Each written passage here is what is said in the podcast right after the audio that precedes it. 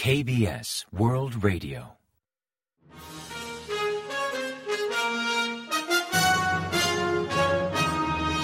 Informativo de KBS World Radio. Bienvenidos un día más al informativo de KBS World Radio. Les habla Javier Castañeda y tras el saludo les avanzamos los principales titulares del día 19 de enero.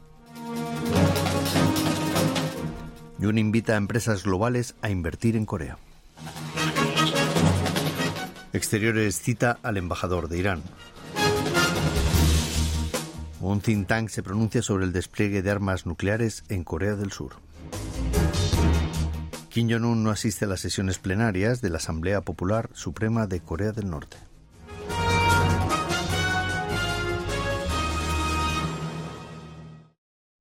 Y tras el avance de titulares les ofrecemos las noticias. El miércoles 18, en su primer día en Davos, sede del Foro Económico Mundial, el presidente Jun Suk-yeol mantuvo un encuentro con los responsables de algunas grandes firmas globales a quienes solicitó un mayor interés en Corea como destino inversor.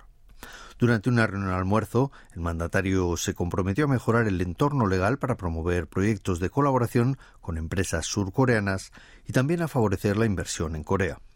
Entre los 21 asistentes había seis destacados empresarios surcoreanos, como los presidentes de Samsung Electrónica, SK, LG, Hyundai Motor y también CEOs de firmas extranjeras como IBM, JP Morgan, Qualcomm, Hitachi, Shell o Nestlé. Jun explicó su perspectiva económica centrada en el mercado y en el sector privado, la amplia red de tratados de libre comercio firmados por Corea del Sur, además de la elevada competitividad tecnológica y la cualificación de la fuerza de trabajo del país. También solicitó a las empresas que inviertan activamente en Corea del Sur, anticipando mejoras en los sistemas o marcos regulativos del país para que sean compatibles con los estándares globales y favorezcan la actividad empresarial. La reunión culminó con resultados tangibles, pues la empresa danesa Vestas, líder en aerogeneradores para producir energía eólica, anunció que invertirá 300 millones de dólares en abrir una fábrica en Corea del Sur. El Ministerio de Exteriores citó el jueves 19 al embajador de Irán en Seúl, Said Badamchi Sabestari, para explicarle la postura oficial de Corea del Sur sobre los recientes comentarios del presidente Yoon Suk-yeol, quien se refirió a Irán como enemigo de Emiratos Árabes Unidos. La Cancillería subrayó que fueron comentarios irrelevantes para las relaciones entre Seúl e Irán, instando a evitar interpretaciones innecesarias y afirmando que se dieron en un contexto para animar a las tropas surcoreanas estacionadas en Emiratos Árabes Unidos. En cuanto a la preocupación de Teherán sobre el cumplimiento del Tratado de No Proliferación Nuclear por parte de Corea del Sur, la cartera explicó que el gobierno surcoreano ha cumplido siempre y seguirá cumpliendo fielmente dicho acuerdo, descartando que el país valore contar con un arsenal nuclear. La medida llega un día después de que el Ministerio de Exteriores de Irán citase al embajador surcoreano en Teherán exigiendo a Corea del Sur rectificar los comentarios del presidente Jun sobre su país, además de aclarar sus últimas declaraciones aludiendo a la posibilidad de contar con un arsenal nuclear.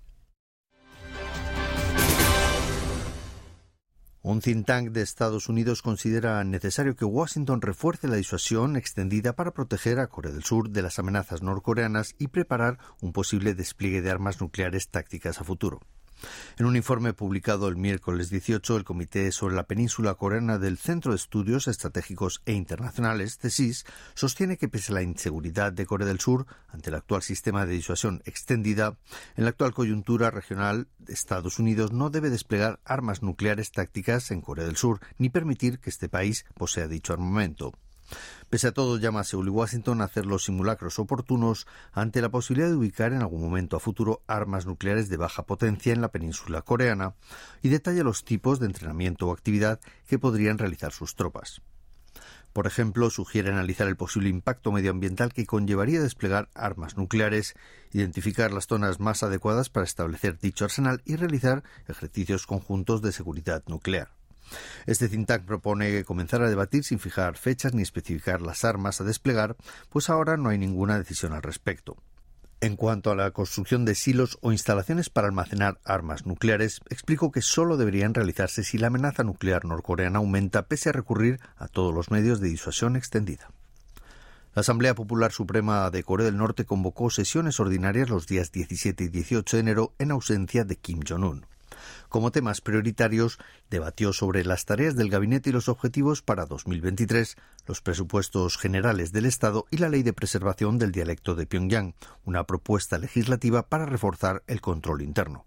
También abordaron otras reformas organizativas como la revisión del esquema de la Procuraduría Central, equivalente a la Oficina del Fiscal General de Corea del Sur. En cuanto al presupuesto nacional para 2023, la Cámara norcoreana propuso un aumento general del 1,7% y un 1,2% puntual para medidas destinadas a mejorar la economía, mientras que mantuvo la partida de defensa en un 15,9%, al igual que en el ejercicio anterior. Por otra parte, la ley de preservación del dialecto de Pyongyang fue aprobada por unanimidad. Según informó la Agencia Central de Noticias de Corea del Norte al cubrir las sesiones ordinarias, se trata de una norma necesaria y legítima para proteger la cultura autóctona. En aras a preservar la lengua y la forma de hablar de Corea del Norte, dicha norma limita el uso de dialectos o neologismos extranjeros, incluyendo los procedentes de Corea del Sur.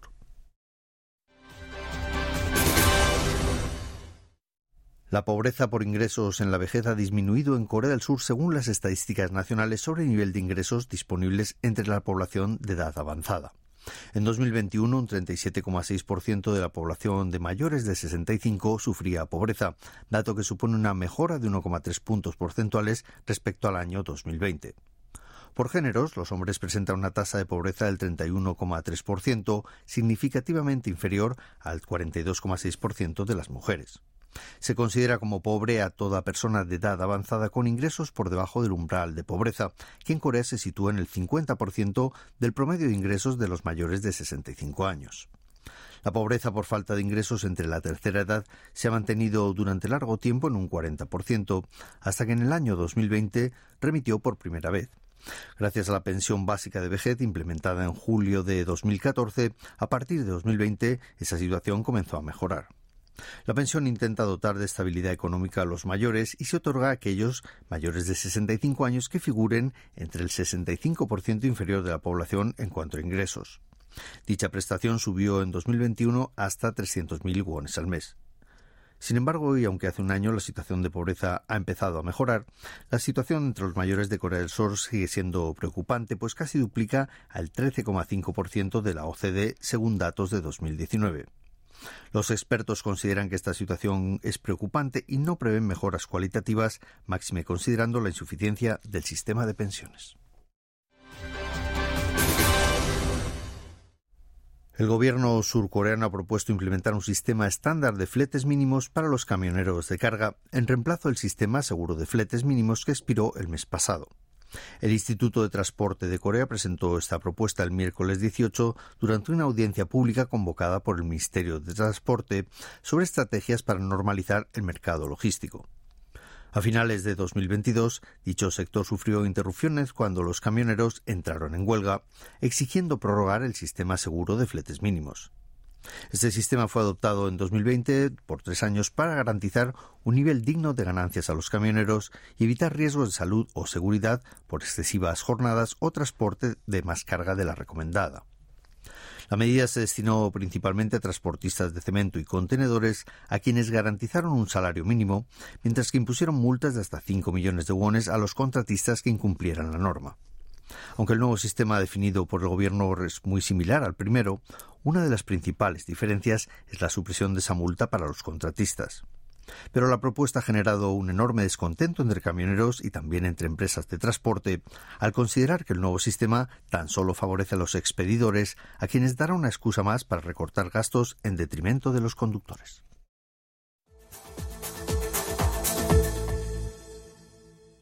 Y ahora pasamos a ofrecerles el pronóstico del tiempo.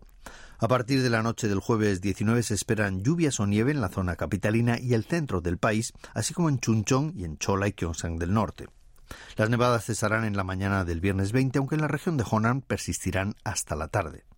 El mercurio oscilará entre menos 5 grados y 4 grados centígrados de mínima en la mañana y entre menos 3 y 8 grados de máxima por la tarde. La calidad del aire será mala en todo el país, con alta concentración de partículas en suspensión y micropolvo procedente de China. Y a continuación comentamos los resultados del parqué. El COSPI, el índice general de la bolsa surcoreana, cerró el jueves 19 al alza tras ganar un 0,51% respecto al día anterior y culminar la jornada en 2.380,34 puntos. En tanto, el COSDAC, el parque automatizado, subió un 0,16% respecto al miércoles hasta finalizar en 712,89 unidades. Y en el mercado de divisas, la moneda surcoreana se apreció frente a la estadounidense, que perdió 5,3 unidades, hasta cotizar a 1.232,1 wones por dólar al cierre de operaciones.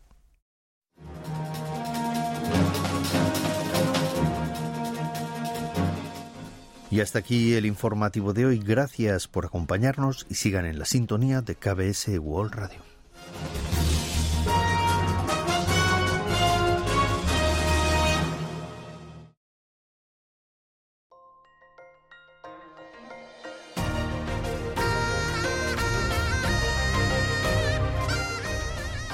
Acaban de escuchar el podcast de KBS World Radio. Hay muchos más contenidos en word.kbs.co.kr barra Spanish. Gracias por seguir en sintonía. KBS World Radio.